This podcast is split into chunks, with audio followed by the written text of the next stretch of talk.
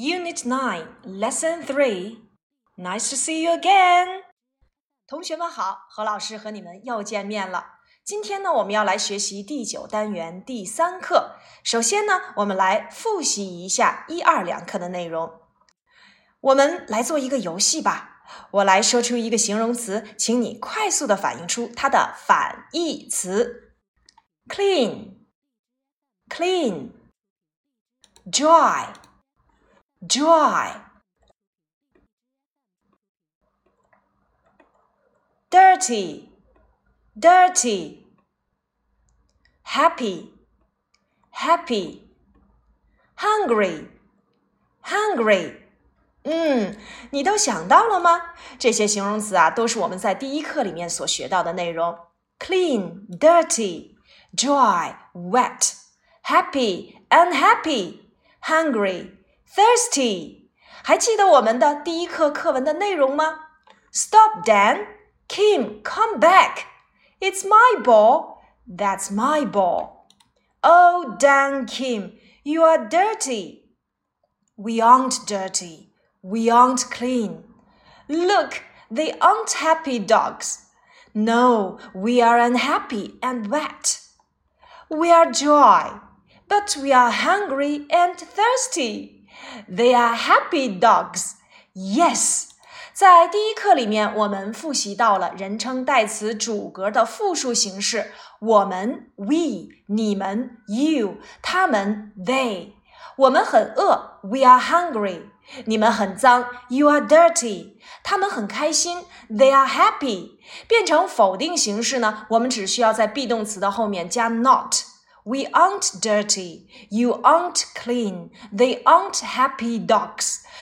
这里的 aren't 就是 are not 的缩写形式。那么还记得我们的 be 动词的使用口诀吗？I 用 am，you 用 are。is 连着他他他，也就是 he is、she is、it is，复数一律都用 are，那就是我们今天所讲到的 we are、you are、they are。否定 be 后加 not，I am not、you are not、he is not、she is not、it is not。变成疑问 be 提前，am I、are you、is he、is she、are we、are you、are they。第二课里面呢，我们继续来讲到了形容词 cold、hot、new、old。注意，old 既可以当旧的讲，也可以当老的讲。我们来看一看课文部分。 Look, the sun. Are you cold? No, we aren't. Are you hot? Yes, we are. But our coats and scarves are new. Peg's skirt is old. Yes, but we are hot and Peg isn't. 在这里面，我们看到了一般疑问句的使用。Are you cold? Yes, we are. Are you hot? No, we aren't. Are they clean? Yes, they are. 那我们在提问的时候一定要注意，Are you 在进行提问的时候，既可以问你，也可以问你们。所以，如果我要问到你是一名学生吗？Are you a student? Yes, I am. 是的，我是。Are you students? 你们是学生吗？Yes, we are. 是的，我们是。注意，you 问，I 答，或者是 we 来做回答，因为 you 啊，既可以当你，也可以当你们讲。今天呢，何老师要带领你们做看图写话的练习了。我们把书翻到第三课，看一看第三课上面的这幅图片吧。What can you see in this picture? Now, there is one girl and a little boy. Oh, whose mom is that? 图片当中，我们看到了一个小女孩，一个小男孩，还有哦，应该是某一位的妈妈。嗯，What are those? They are horses. 那边是什么呀？哦，是两匹马儿。他们在干什么呢？Oh, they are hungry and thirsty. 他们又饿又渴。Oops, what's wrong with the little girl? 哎呀，这个小女孩怎么了？She's wet. 啊，她把全身都弄湿了。我们一起来看一看今天的小故事吧。This is Sally and Ken. 这是 Sally 和 Ken. They are cousins. 他们是表兄妹。These are their horses. 这是他们的马儿们。They are big and tall horses. 马儿们又高又大。Their horses are hungry and thirsty. 马儿们又渴又饿。Sally's horse is dirty. Oops. Sally 的马很脏。哎呀 ！Sally is wet and cold. Sally 又湿又冷。Who's that? 那个人是谁呢？It's Sally's mom. 是 Sally 的妈妈。What are those in the dishes? 盘子里面都装了些什么呢？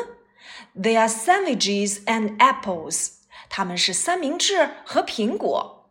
The sandwiches are for Sally and Ken.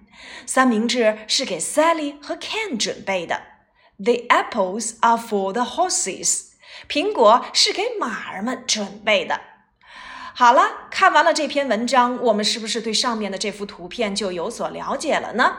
我来提问，请你们从文章当中找出答案吧。Who are they? Who are they? 他们是谁呢？This is Sally and Ken. 他们是 Sally 和 Ken。 Are they brothers and sisters?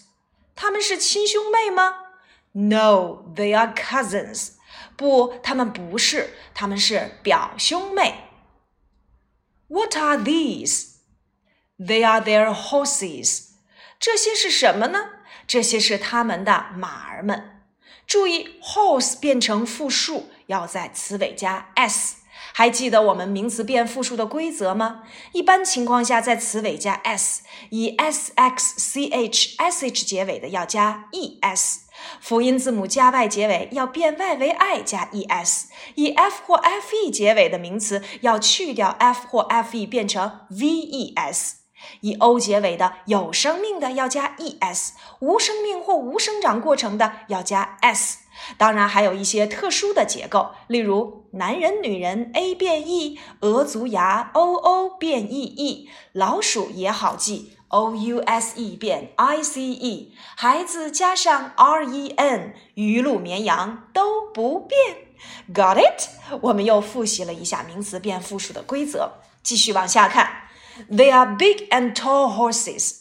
马儿们又高又大。注意，在这个句子里面，我们看到了 and 这个连词。这个连词怎么去使用呢？你可以连接两个并列结构，也就是说，and 前面是一个形容词，and 后面也用到了一个形容词。这个句子呀，我们可以拆成两句话：They are big horses. They are tall horses. 合成一个句子就是 They are big and tall horses. 再来往下看，Their horses are hungry and thirsty. 他们的马儿们又饿又渴。这个句子我们也看到了由 and 连接的两个并列结构，那就是 hungry and thirsty。其实这个句子呀，如果复杂一点，我们也可以拆成两句话，那就是 Their horses are hungry. Their horses are thirsty. Got it？你们知道了吗？我们可以看一看书上 C 部分的练习。Their horses are hungry. Their horses are thirsty. 合成一句话就是 Their horses are hungry and thirsty. Number two, their horses are big. Their horses are tall. 合成一句话就是 Their horses are big and tall. Number three, the girl is wet. The girl is cold. 合成一句话就是 The girl is wet and cold. Now the last one，最后一个句子你们来造吧。We are dirty. We are unhappy. 没错，答案就是 We are dirty and unhappy。所以我们可以用两个形容词，再加一个 and 结构进行短语练习。例如，又高又瘦，tall and thin；又矮又胖，short and fat；又冷又饿，hungry and cold。明白了吗？其实啊，and 很简单。 你就用两个并列结构去造句就可以了。接下来我们来看下面的句子：Sally's horse is dirty. Oops. Sally 的马很脏。如果何老师想来提问，Whose horse is dirty？谁的马很脏呢？这个时候呀，我们用 Sally's 这个名词所有格回答就可以了。还记得名词所有格的口诀吗？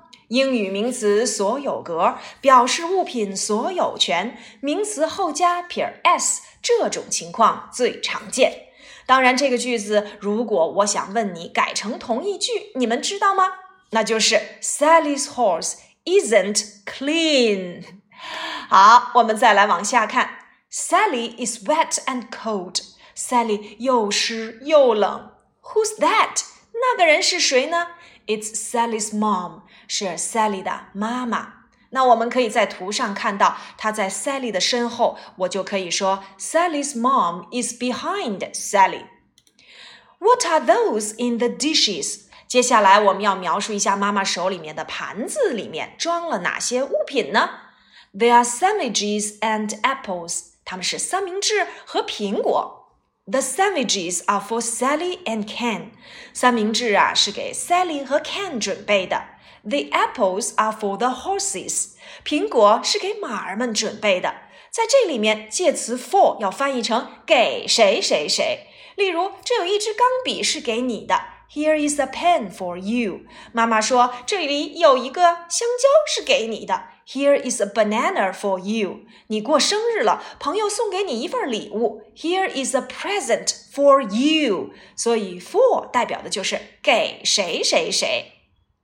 好啦，这篇文章是不是讲完之后就变得容易复述了呢？我们在复述的时候一定要切记，看图说话，我们可以采用由远及近、由近及远、由人到物、由物到人。例如，在这里面，我们先去介绍两个小朋友，然后呢，再去介绍他们在干什么以及他们的状态。接下来，我们把视线转移到两匹马儿身上，马儿们在干什么？他们的状态又是什么样子呢？最后，我们把视线移到妈妈身上，看一看妈妈在干什么。其实啊，这篇文章。正好运用了我们第九单元所讲到的形容词的用法，也就是来形容人或事物的状态是什么样子的。好，今天的新课就先说到这里，接下来我们一起看一看 D 部分的自然拼读吧。Lesson three. D. Listen and say. Chirp, chirp, thirsty birds. Chirp, chirp, thirsty birds. Chirp, chirp, thirsty birds. Chirp, chirp, thirsty birds. Dirty t-shirts, dirty skirts.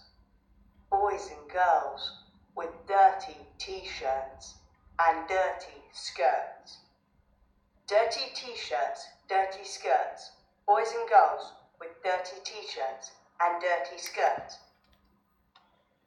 Lesson 3. Okay, again. Chirp, chirp, thirsty birds. Chirp, chirp, thirsty birds.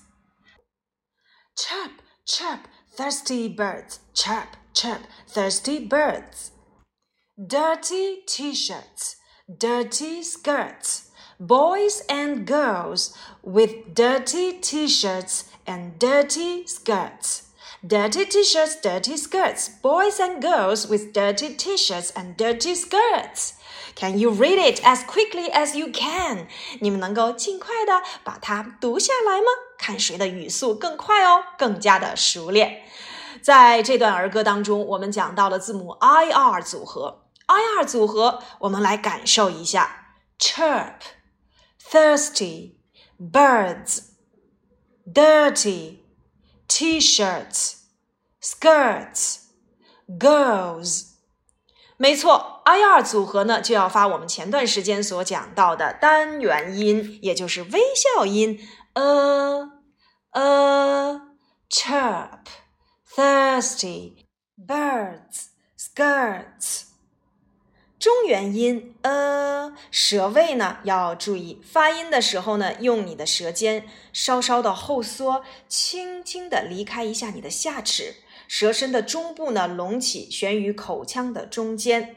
发音的时候呢，舌头略紧，微微用力，双唇收拢成扁唇状，我们也管它叫做微笑音，因为你在发这个音的时候，嘴角是不是向两边咧开呀？呃呃。girl, chirp, thirsty, birds, dirty, t-shirts, skirts。中元音 a i r 组合发音 a。好了， 这就是我们第九单元第三课的主要内容。课下的时候呢，需要你们复述第三课的课文，最好能够看图说话表达哦。练习第三课的 D 部分 I R 组合发音，完成我们第三课的练习册以及第九单元的笔试题。That's all for today. Bye bye.